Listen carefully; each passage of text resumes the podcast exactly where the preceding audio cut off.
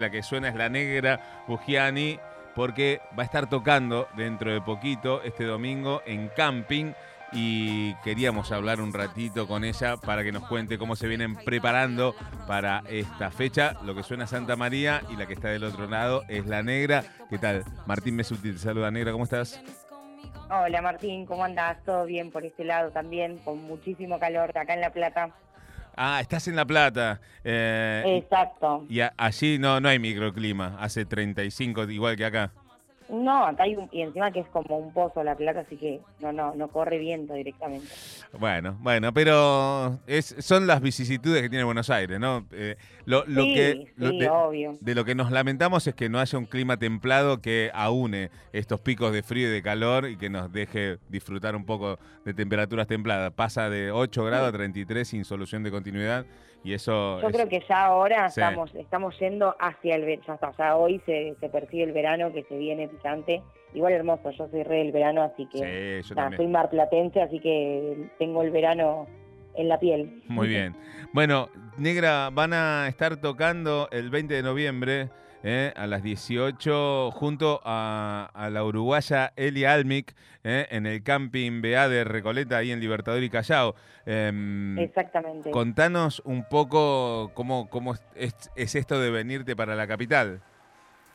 Bueno, en realidad es eh, la segunda vez que vamos, esta vez en formato banda, el anterior vez fuimos con Las Pibas Producen, que que también nos abrieron las puertas.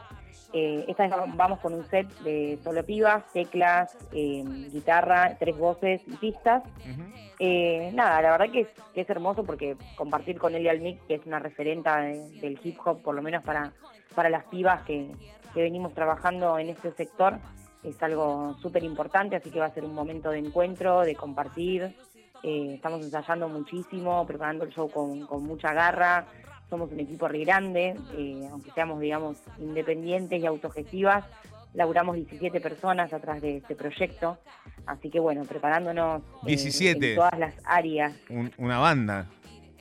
Somos un montón. Sí, son un montón. Eh, pero vos no, empezaste en, este estilo del rap y de hip hop, sino que también estuviste haciendo tangos eh, y no solo acá en la Argentina, sino que estuviste por varios países de Latinoamérica. ¿Cómo fue ese derrotero? ¿Cómo esa, fue esa historia, negra? Bien, sí, yo en realidad, a ver, rap hago desde hace muchísimos años, desde los 15 años, tengo 30. Lo que pasa es que en la época, digamos, en que tal vez yo empecé a rapear, no había mujeres, no había como referentas eh, para que para que lo pueda hacer, entonces era como mm, más adentro de mi casa y solo actitud María Marta, ¿no? era más de corista. Sí, lo único que aparecía en esa época era actitud María Marta. Exacto, y hasta que yo por ahí me llegó a mí, yo vivía en un barrio re periférico de Mar del Plata, entonces fue re difícil que llegue esa información. Eh, y tal cual, lo primero que escuché fue Actitud María Marta, después un poco más grande a Nati Hooks, eh, y después de gente de afuera, que tal vez alguien traía algún disco, no sé, de Lauryn Hill, ponele, claro. Missy Elliott, pero ya más contemporáneo. Mm. Em, y bueno, nada, en realidad siempre canté, entonces también como, como mujer un poco el rol era ese el que se me daba dentro del rap, de hacer los coros, de hacer los estribillos, por ejemplo. Y bueno, como a los 18 años eh, sentí la curiosidad, no tenía muchas ganas de estudiar, entonces dije, bueno, nada, quiero viajar, agarré mis cosas y me fui. Y yo, digamos, no tango hice, eh, mm. pero muy de cara rota, ¿viste? Muy, muy de cara rota, como todos los argentinos, que somos así por el mundo. Em, pero estuve más tocando groove, más funk, más jazz, más por ese estilo. Así que bueno, eh, estuve por esos, por esos lugares. Siempre igual conectada con el rap, porque dentro de eso el funk y el groove lo tienen como ya implícito, ¿no? Claro. Y bueno, después de, viajar por Perú, Ecuador, Chile, Brasil estuve varios años, estuve como tres años, eh, me di cuenta un poco que, eso, que tenía la necesidad de estudiar, ¿no? Y de como comprender un poco más el lenguaje musical. Y bueno, encontré esta ciudad, que es la ciudad de La Plata, la Facultad de, Artes, y empecé mm. música popular. Así que me vine acá como como también entendiendo que en Latinoamérica es muy difícil estudiar y, valorar un poco lo que tenemos acá, ¿no? En mm. esto de la educación pública, básicamente. Sí, Negra, pues, contame esto. Eh, eh, vivías en Mar del Plata. En un momento dijiste, no quiero estudiar, me voy a dedicar a la música. ¿Así fue? Sí, en realidad de plaga, viste, qué sé yo, 18 años, Sí, sí. tenía ganas de experimentar el mundo. Pero, ah, Medio de- que- eh, o era más la idea de viajar y conocer el mundo que de hacer música. No, de hacer música siempre, porque Sí. eh, lo que me compré fue una mochila y un micrófono Mm. para irme de viaje. Maravilloso. Eh, es- ese fue mi kit, básicamente. Tu kit. Y dijiste, ¿con esto conquisto el mundo? Sí, literal. Muy Eh, bueno. con toda esa ilusión. Muy bueno. Y, y para esto, el- la familia, ¿qué, qué, qué postura tuvo?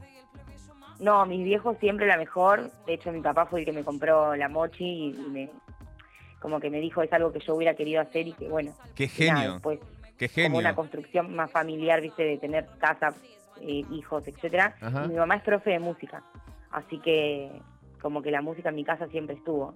O sea que tu vieja te heredaste de tu vieja la música y de tu viejo el espíritu aventurero y ese sueño y concluir el sueño que él no pudo. Sí, él, él tal vez, como siempre, o sea, en mi casa por suerte nos apoyan, al- somos tres mujeres, y Ajá. siempre tuvimos apoyo de todo.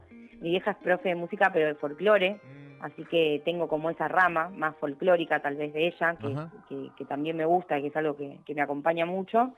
Eh, y de mi viejo tal vez lo más, mucho rock internacional, Mm. viste, mucha música disco, que es también lo que palpé mucho en mi casa, viste, tal vez un domingo era a la mañana poner, qué sé yo, la ralde, Hmm. y a la tardecita de repente estábamos escuchando, no sé, Cool and the Gangs, Claro. ¿entendés? Por ejemplo, como Eh, muy variado. Y un poco Mm. es lo que me empuja también a, a crear mi música desde esos desde esa construcción y esto de, de nada que me apoyaron para salir a, a- a conocer el mundo y también tratar de, de eso como mis viejos en ese momento me decían como bueno puede ser música pero tenés que estudiar también para hacer música viste Mm. como ese mensaje Bueno, y y ahí, vez yo bueno ahí en agarraste, decidí otra cosa agarraste tu micrófono. ¿Qué micrófono era? Eh, un Shure 58 un buen micrófono me Claro. regalaron ¿eh? Claro, te, te tuvieron bien. Si, si lo vas Me a hacer, tuvieron- hacelo bien. Andate con tu Shure, así sonás bien. eh, Te enchufe donde te enchufes, tenés una, una, un piso garantizado de calidad. Un Shure 58 es, es la herramienta de todo cantante que se preside tal. Una mochi, tal cual te fuiste a recorrer el mundo y en un momento decidiste volver porque eh, eh, relatabas esto de la educación. La Plata tiene una universidad apuntada a artes que es maravillosa también, ¿no? Sí, tal cual. Me pasó que estaba, eh, tenía una banda en Brasil, eh, como de músicos mucho más grandes que yo, poner yo tenía 22, 23 en ese momento, Mm, y ellos ya tenían 40, y como que tenían mucha trayectoria y muchísima, o sea, como lenguaje musical básicamente. Había cosas que yo, por más que era re autodidacta, no las podía compartir ni las podía como charlar porque no tenía ese lenguaje y me acuerdo que, que tuvimos una charla con ellos después de, un toque así muy grande que tuvimos en, Brasil, representamos a Argentina en un festival de colectividades. Y mm, como que después de eso tuvimos una charla y me dijeron, che, negra, vos sos joven, como estaría re bueno que puedas estudiar, viste que, que, que puedas seguir progresando con esto en la música y como que ahí me hicieron medio un clic, viste, y lo empecé a pensar, yo en ese momento estaba en Brasil, empiezo a averiguar una universidad ya, ponele un, en ese momento un sueldo más o menos de cantante, eh, generabas 1.500, 2.000 reales por mes Mm, y la facu salía 1.500 por mes. claro. Eh, o sea, era Sí. obviamente que era para un para cierto target, Mm. cierta no sé, clase media alta y como que lo empecé a pensar, lo empecé a hablar, lo empecé a hablar con un montón de gente y me decía, boluda, pero Argentina, o sea, vos sos argentina, lo tenés allá Claro. Y me volví a Mar del Plata, Mm. después de Perú, en realidad hice un poco más de gira, me volví después de Perú, estuve ahí casi unos meses y tengo un primo que vive acá eh, hace muchos años, hace 11 años, y me dice, che, venite a conocer La Plata. Y literalmente que vine, hice el recorrido cultural, digamos, de centros culturales de un fin de semana. Y la Y el flasheaste lunes mal. fui a la facultad y dije, pero este es mi lugar, ¿viste? Como, ¿cómo no?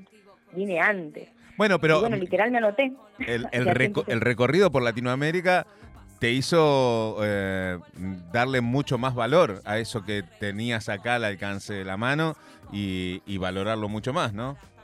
Tal cual, Ujú. tal cual. Negra, bueno, buenísimo. Eh, es una linda historia. Además, ahora estás produciendo y, y- y estás gestando música ahí también, ¿no? Sí, soy, eh, tengo una productora que se llama Rudas Producciones. ¿Cómo se llama? Hace Rudas Producciones. Rudas Producciones. Exacto, somos eh, un grupo de mujeres Ajá. y disidencias que, digamos, trabajamos en la visibilización también de mujeres y disidencias en el ámbito del hip hop, pero no solamente como cantantes o raperas, sino que desde todos los ámbitos que pueden tener la producción, Bien, mujeres y disidencias haciendo luces, vestuario, escenografía, maravilloso. sonido. Eh, sí, por eso somos muchas también trabajando, como te contaba a través de mi proyecto. Eh, también soy manager de Gypsem, que también es una rapera hermoso. de la ciudad de Mar del Plata. Así que estás laburando bueno, a pleno. aparte, Laburando a pleno estás. Se cortó. Se me fue. ahí estoy. Ahí está. Ahí, ahí no está. estoy acá, estoy acá. Sí, sí, ahí está. Yo, yo te había cortado. Digo, te decía que estás laburando un montón. Re, sí, Sí. la verdad que sí, estoy contenta. Y ahí como explorando también diferentes facetas de la negra. Bueno, bueno, hermosa, hermosa charla y ahí vamos a, a intentar pasarnos el domingo 20 de noviembre, eh, que no es este domingo, sino el, el siguiente, eh, o es este domingo, no, este domingo, ¿no? No, ¿Qué día es hoy? es este domingo. Es este domingo, sí, a domingo la- a previo del feriado, está bien, yo estoy en cualquier Sí, fecha. previo al feriado, así que bermucito en mano, que ahí hay unos vermut ricos, una tarde, ten- tienen reposeras, la verdad que Camping está re bueno como para, Ah, para ir y, y- y habitar el espacio. Ok, entradas, quien quiera ir a ver a la negra Bugiani junto a Eli Almic, que van a estar en el camping BA y de Recole- Recolecta, eh, Recoleta, no Recolecta, Recoleta en Libertador y Callao, eh, pueden adquirir entradas a través de tickethoy.com eh, y bueno, y conocer todo este trabajo que despliega la, la negra Bugiani ahí en sus canciones. Eh, y quien quiera conocer un poco más de la productora, ¿se mete a dónde, negra? Rudas.producciones, estamos en, en Instagram. Ajá. Y bueno, la negra Bustiani es igual en todas las plataformas y también en Instagram. Eh, y un poquito de todo lo que venimos haciendo y trabajando durante estos años. Hermoso. Bueno, eh, si no nos cruzamos este domingo, espero que algún día te vengas para el oeste, ar- armemos una fechita y te vengas un día a la radio y tiramos unas barras acá y charlamos un poco más, ¿dale? Remil sí, el oeste tiene mucho aguante con el rap, así que cuenten conmigo para eso y gracias a ustedes por el espacio. Un beso gigante, negra. Un beso, Martín. La negra Bugiani pasó por los micrófonos de Hormigas en la Cocina, que este domingo 20, ¿qué día estamos? ¿Cómo me llamo yo? ¿Qué programa es este? Chicos, el calor me está haciendo muy mal y al final no llego a diciembre. Se los digo ya. ¿Cuánto falta para diciembre? No llego. Eh, digo que la negra Bugiani junto a Eli Almic van a estar en el Camping BA de Recoleta, Libertador y Callao. Entradas a través de tickethoy.com y suena la negra Bugiani acá en Hormigas en la Cocina haciendo con mi baby.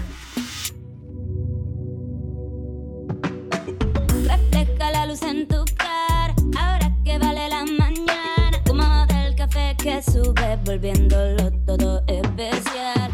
Único repetido, nunca lo mismo. No sé si en tu brillo me brillan los ojos al verte. No quiero despertar, este es mi lugar contigo, amor. Tus besos son mi mejor colchón. Es que me acomodo si tu cuerpo me encaja. Si aún no te había declarado mi amor en canciones, era porque tengo miedo de no saber parar. No se diga más, esto es amor del puro. En meterme a la cama si tengo más tiempo para rozar tus pies. Es que nunca me aburro, jugamos, reímos. Somos unos niños a veces y otras, claramente que no. No sé si soy chakra, pero siento calor. Tu boca me regala un sabor dulzón.